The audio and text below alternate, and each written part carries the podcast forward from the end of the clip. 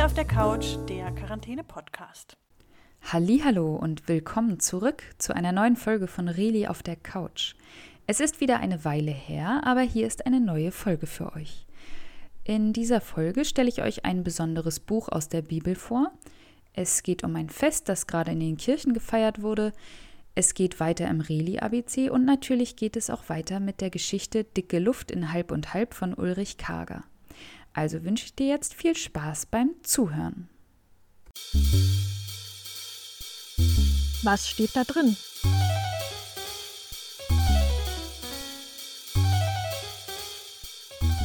Bibelgeschichten.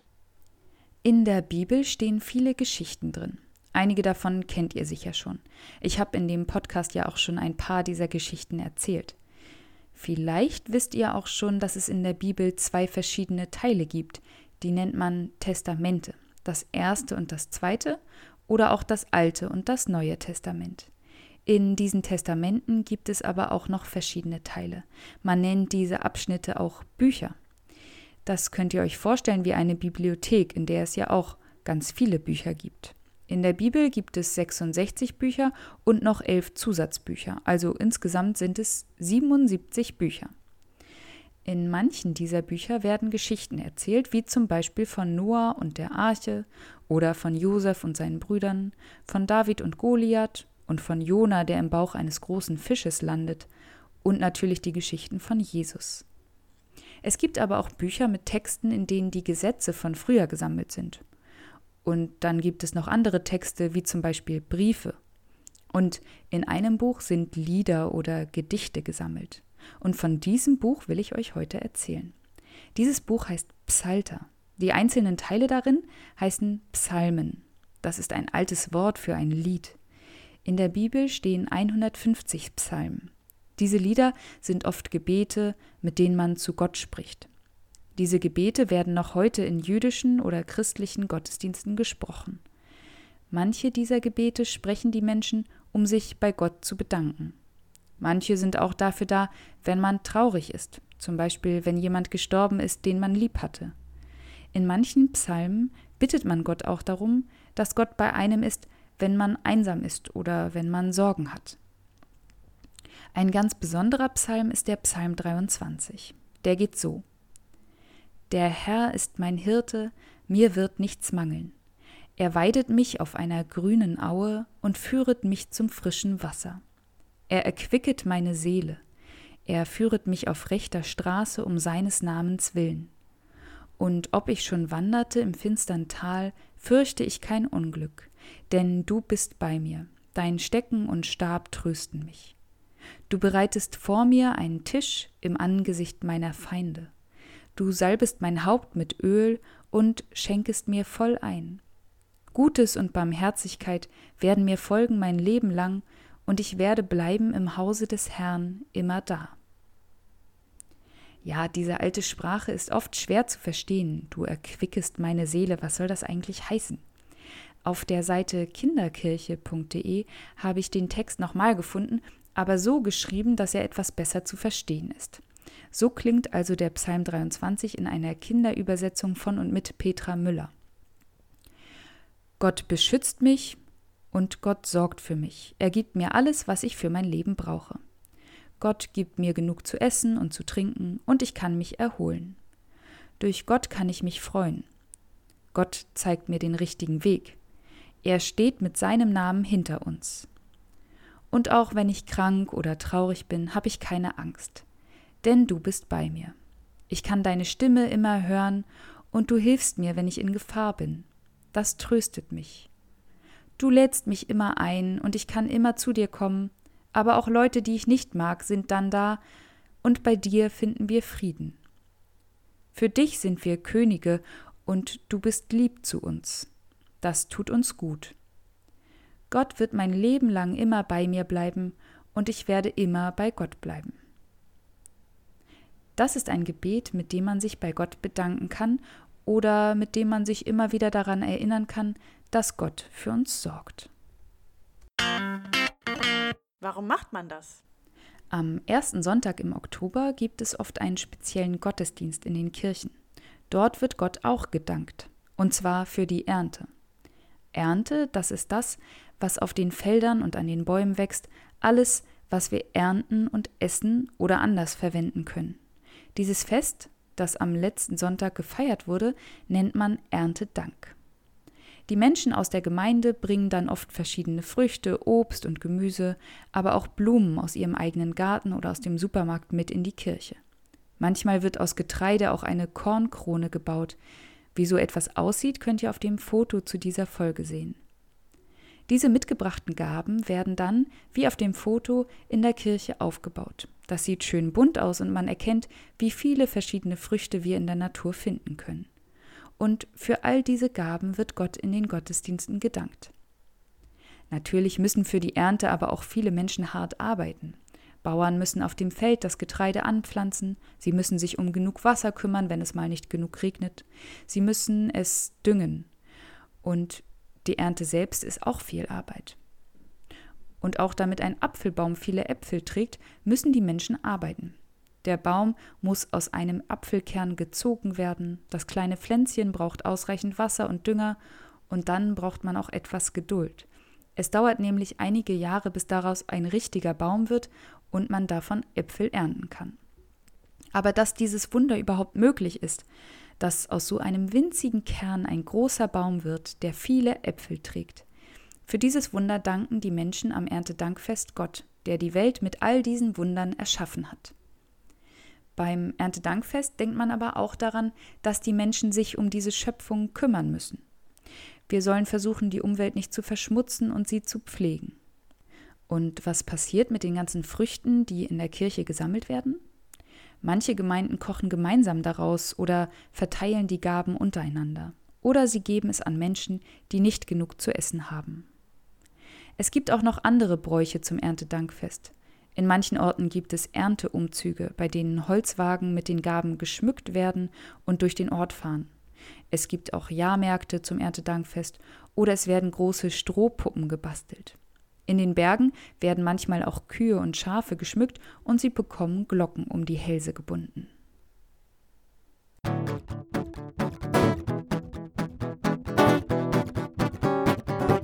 Das Reli ABC. H wie Heilige. Im Christentum gibt es Menschen, die als Heilige bezeichnet werden. Das sind Menschen, die etwas Gutes für andere getan haben. Auch in anderen Religionen werden solche Menschen, die Vorbilder für andere sind, verehrt. Aber nur in der katholischen und in der orthodoxen Kirche gibt es etwas, das Heiligsprechung heißt. Bei der Heiligsprechung werden Menschen, die dann bereits gestorben sind, für ihr Leben und ihren Einsatz heilig gesprochen. Zu diesen Heiligen gehören zum Beispiel St. Martin, der seinen Mantel mit einem armen Menschen geteilt hat, oder St. Nikolaus, der einer armen Familie heimlich Gold gegeben hat. Das wird so jedenfalls immer wieder erzählt. Ganz genau weiß man das nicht, da das schon ganz schön lange her ist. Es gibt auch Heilige, die für eine bestimmte Berufsgruppe stehen. So sind zum Beispiel der heilige Florian und die heilige Barbara die Heiligen für die Feuerwehr, weil sie vor Brand schützen sollen.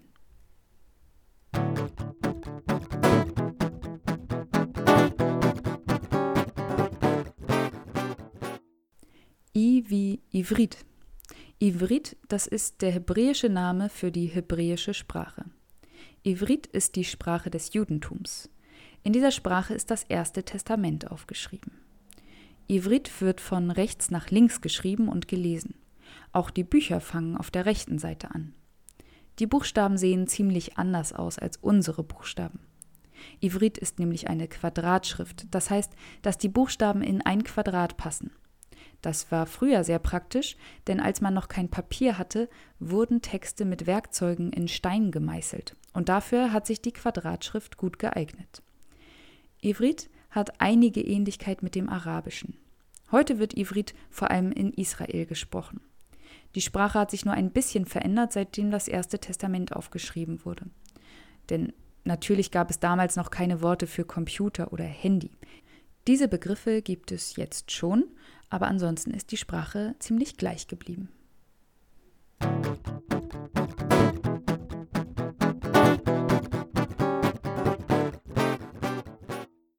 J wie Jüngerinnen. Jüngerinnen sind Menschen, die den Begründerinnen einer Religion nachfolgen. Die Jüngerinnen sind sowas wie Schülerinnen. Sie unterstützen den oder die Religionsbegründerin. Wenn jemand eine neue Religion begründet, dann heißt das, dass er oder sie die Religion bekannt macht und als erstes darüber berichtet.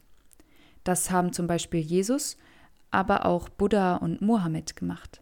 Sie alle hatten Menschen, die ihnen auf ihrem Weg nachgefolgt sind, die ihnen zugehört haben und die ihre Lehre weiterverbreitet haben.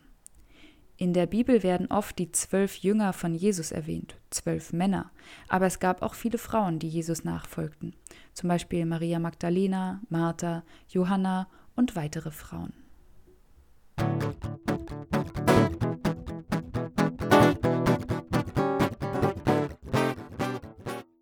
Zum Abschluss der Folge wollen wir jetzt hören, wie es weitergeht in dem Buch Dicke Luft in Halb und Halb. Das Kapitel heute heißt Schulweg mit Hindernissen. Wir wollen mal hören, ob wir jetzt erfahren, wie Malte und Juliane Freunde wurden. Am Ende der Geschichte gibt es dann wieder eine kleine Quizfrage für euch. Also jetzt viel Spaß mit dem zweiten Kapitel von Dicke Luft in Halb und Halb.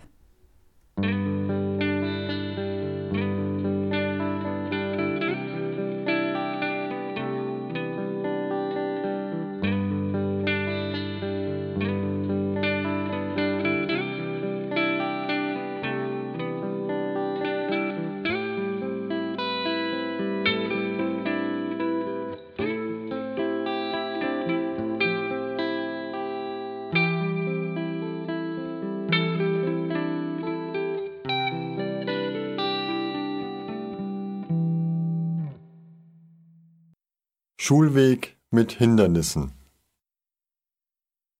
Jeden Tag musste ich nun zur Schule gehen. Jeden Tag begrüßte mich die Lehrerin Frau Köstlich mit den Worten Na, Malte Wolke, warum bist du denn diesmal zu spät gekommen? Die anderen Kinder fanden das wohl sehr komisch. Sie lachten, wenn ich mit rotem Kopf vor Frau Köstlich stand und mein zu spät kommen erklärte. Dass bei uns jeden Tag erst der fünfte laut rasselnde Wecker gehört wurde, wusste Frau Köstlich bereits. Meine Eltern führten in unserem kleinen Dorf halb und halb das Gasthaus zur Weißen Wolke, und es wurde immer sehr spät, bis sie hinter dem letzten Gast die Tür verriegeln konnten. Ein Wecker allein reichte deshalb nicht, um meinen Vater oder meine Mutter zu wecken. Aber ganz egal, wer von meinen Eltern mich am Morgen zu versorgen hatte, ihre Müdigkeit war nur ein Hindernis, um rechtzeitig in der Schule zu sein. Morgens waren meine Augen einfach zu klein. Das verstehe ich nicht, sagte Frau Köstlich. Wie können denn Augen morgens zu klein sein? Du hast doch sogar sehr schön große braune Augen, Malte. Ja, jetzt, entgegnete ich ihr aber heute früh waren sie so klein, dass ich mit ihnen nirgends die Schultasche finden konnte. Ich musste mein ganzes Zimmer mit den Händen abtasten, bis ich die Tasche endlich unter meinen Bauklötzen erwischt habe. Erwischt? fragte Frau Köstlich erstaunt nach. Ist denn deine Schultasche vor dir davongelaufen? Nein, natürlich nicht, widersprach ich ungeduldig. Meine Schultasche hat doch keine Beine. Aber sie muss sich irgendwann gedacht haben, mit mir Verstecken spielen zu können. So eine Schultasche weiß ja nicht, dass ich pünktlich in der Schule sein muss. Als ich meine Schultasche dann aber in ihrem Versteck erwischte, habe ich ihr das gleich erklärt. Ach, machte Frau Köstlich und zog dabei ihre Augenbrauen hoch. Deine Schultasche kann nicht laufen aber du kannst mit ihr reden? Nein, reden kann ich mit ihr nicht. So eine Schultasche hat ja auch keinen Mund. Auf was für einen Blödsinn selbst so kluge Lehrerinnen wie Frau Köstlich kommen können. Und das am hellen Morgen. Aber weil Frau Köstlich noch immer nicht zufrieden war, erzählte ich weiter. Ich habe mit meiner Schultasche nicht geredet, sondern ihr nur erklärt, dass sie ab jetzt immer neben der Haustür zu stehen hat, bevor ich in die Schule gehe. Und? Will sie das jetzt tun? fragte Frau Köstlich lächelnd. Ich weiß es nicht genau, weil die Schultasche ja nicht reden kann, antwortete ich ihr ehrlich. Aber ich werde ihr helfen, es nicht zu vergessen. Na gut, Malte, dann setz dich jetzt auf deinen Platz, sagte Frau Köstlich sehr bestimmt. So richtig böse war sie mir aber zum Glück nie. Das konnte ich an ihrem schmunzelnden Gesicht ablesen. Es kam einem aber auch so viel dazwischen, wenn man es eilig hatte. Zum Beispiel vergaß ich einmal das Pausenbrot mitzunehmen. Oder ich hatte mir zwei verschiedenfarbige Strümpfe ausgesucht, wogegen meine Mutter etwas hatte. Oder ich wollte einen Fisch aus unserem kleinen Aquarium in einem Glas mit in die Schule nehmen, wogegen mein Vater etwas hatte. Bis so etwas ins Reine gebracht worden war, verging kostbare Zeit. Dabei waren auch noch auf dem Schulweg Dinge, die es einem schwer machten, pünktlich in der Schule zu sein. Einmal hatte ich einen Ameisenhaufen am Wegrand entdeckt, zu dem tausende Ameisen ihre Fundstücke brachten. Einmal musste ich hinter einem wunderschönen, bunten Schmetterling herlaufen, den ich dann aber doch nicht einholte. Beinahe hätte ich dann auch wieder meine Schultasche nicht gefunden, obwohl sie sich diesmal nicht versteckt hatte.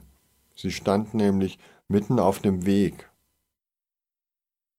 Juliane Frischauf von der Blumenhandlung auf der Morgenseite unseres kleinen Dorfes halb und halb war da ganz anders als ich. Sie war immer rechtzeitig in der Schule. Sie vergaß auch nie, die Hausaufgaben zu machen. Meistens war sie mit den Aufgaben schon in der Schule fertig geworden, während für mich in der Schule nur selten die Zeit reichte. Dafür sind deine Bilder auch immer besonders schön, tröstete mich Frau Köstlich, als die anderen Kinder mich wegen meiner Trödelei auslachten. Juliane Frischauf lachte besonders laut. So sind die von der Abendseite. Immer trödelig und zu spät bei der Sache. Den Spruch hatte sie wahrscheinlich von ihren Eltern aufgeschnappt. Aber leider, so ganz Unrecht hatten ihre Eltern damit nicht. Tatsächlich waren die Menschen auf der einen Seite, der Morgenseite von halb und halb, irgendwie fixer als wir von der Abendseite. Der Briefträger pünktlich lieferte seine Post zum Beispiel immer pünktlich ab. Mein Vater war schon richtig wütend, wenn der Briefträger pünktlich ihn wieder wegen eines Einschreibebriefes geweckt hatte. Wie kann man einem in aller Herrgottsfrüh schon Briefe zum Lesen geben wollen? schimpfte er dann. Herr Pünktlich tippte sich jedoch nur kurz an die blaue Schirmmütze mit dem gelben Posthorn vorne in der Mitte und schnappte zurück. Dienst ist Dienst. Und ein gar nicht freundliches Guten Morgen, Herr Wolke. Für die von der Morgenseite waren wir von der Abendseite immer zu langsam und zu verschlafen, während für uns die von der Morgenseite immer zu schnell und zu aufgeweckt waren. So aufgeweckt wie zehn klingelnde und rappelnde Wecker auf einmal, sagte mein Vater immer. Es war also wirklich ein kleines Wunder, dass Juliane von der Morgenseite und ich, Malte Wolke, von der Abendseite des kleinen Dorfes halb und halb, doch noch Freunde wurden. Das kam so. Alle Kinder, auch Juliane Frischauf, waren längst nach dem Läuten der Schulglocke aus dem Klassenzimmer gerauscht. Nur ich und Frau Köstlich saßen noch auf ihren Plätzen. Weil Frau Köstlich noch etwas zu erledigen hatte, wie sie sagte, sollte ich bei ihr ein Blatt fertig rechnen. Zu Hause vergisst du die Rechnungen vielleicht. Und morgen wollen wir doch einen Ausflug unternehmen.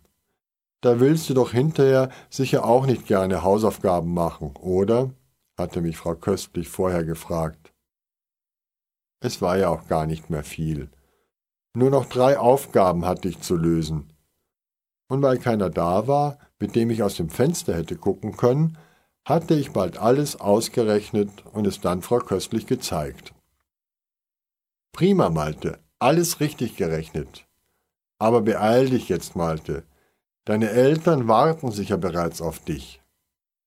Den langen Flur bis zur großen Eingangstür der Schule bin ich auch wie ein Wirbelwind hindurchgefegt. Aber dann erinnerte ich mich, dass meine Eltern gar nicht wirklich auf mich warteten. Wahrscheinlich schliefen sie noch oder bereiteten sich gerade erst das Mittagsfrühstück. Ich musste mich also gar nicht beeilen. Während ich so dahinschlenderte und zwischen den Bäumen nach Zwergen und Trollen suchte, hörte ich plötzlich ein leises Weinen und Schluchzen. Auf der anderen Seite des Weges saß Juliane auf der Wiese. Sie hielt einen Fuß in das Bächlein, das aus dem Wald kam, und dicke Tränen liefen ihr die Wangen herunter. Ich verstand erst nicht, was es da zu weinen gab. Die Idee mit dem Bach war doch wundervoll. Sie hätte von mir sein können. Aber warum Juliane weinte und wie wir endlich Freunde wurden, muss ich nun doch beim nächsten Mal erzählen. Wie gesagt, bei uns auf der Abendseite dauert alles ein bisschen länger.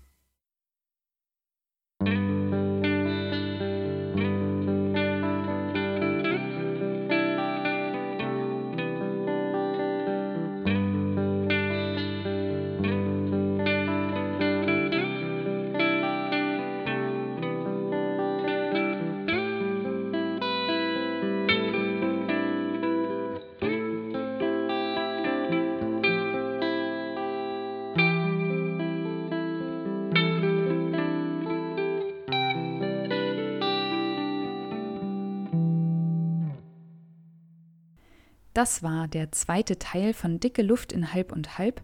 Und da müssen wir uns wohl noch ein bisschen gedulden, bis wir die Geschichte hören. In der nächsten Folge hört ihr dann den dritten Teil. Und jetzt kommt aber wieder eine Frage zu diesem Teil. Wie heißt der Briefträger in Halb und Halb? Wenn ihr die Antwort wisst, dann schreibt mir über das Kontaktformular hier auf der Seite oder ihr schickt mir eine E-Mail an reli auf der Couch at gmx.de. Ich bin gespannt auf eure Antworten und wünsche euch jetzt eine schöne Woche, schöne Herbstferien für die, die jetzt schon Herbstferien haben und bis zum nächsten Mal. Tschüss. Das war Reli auf der Couch.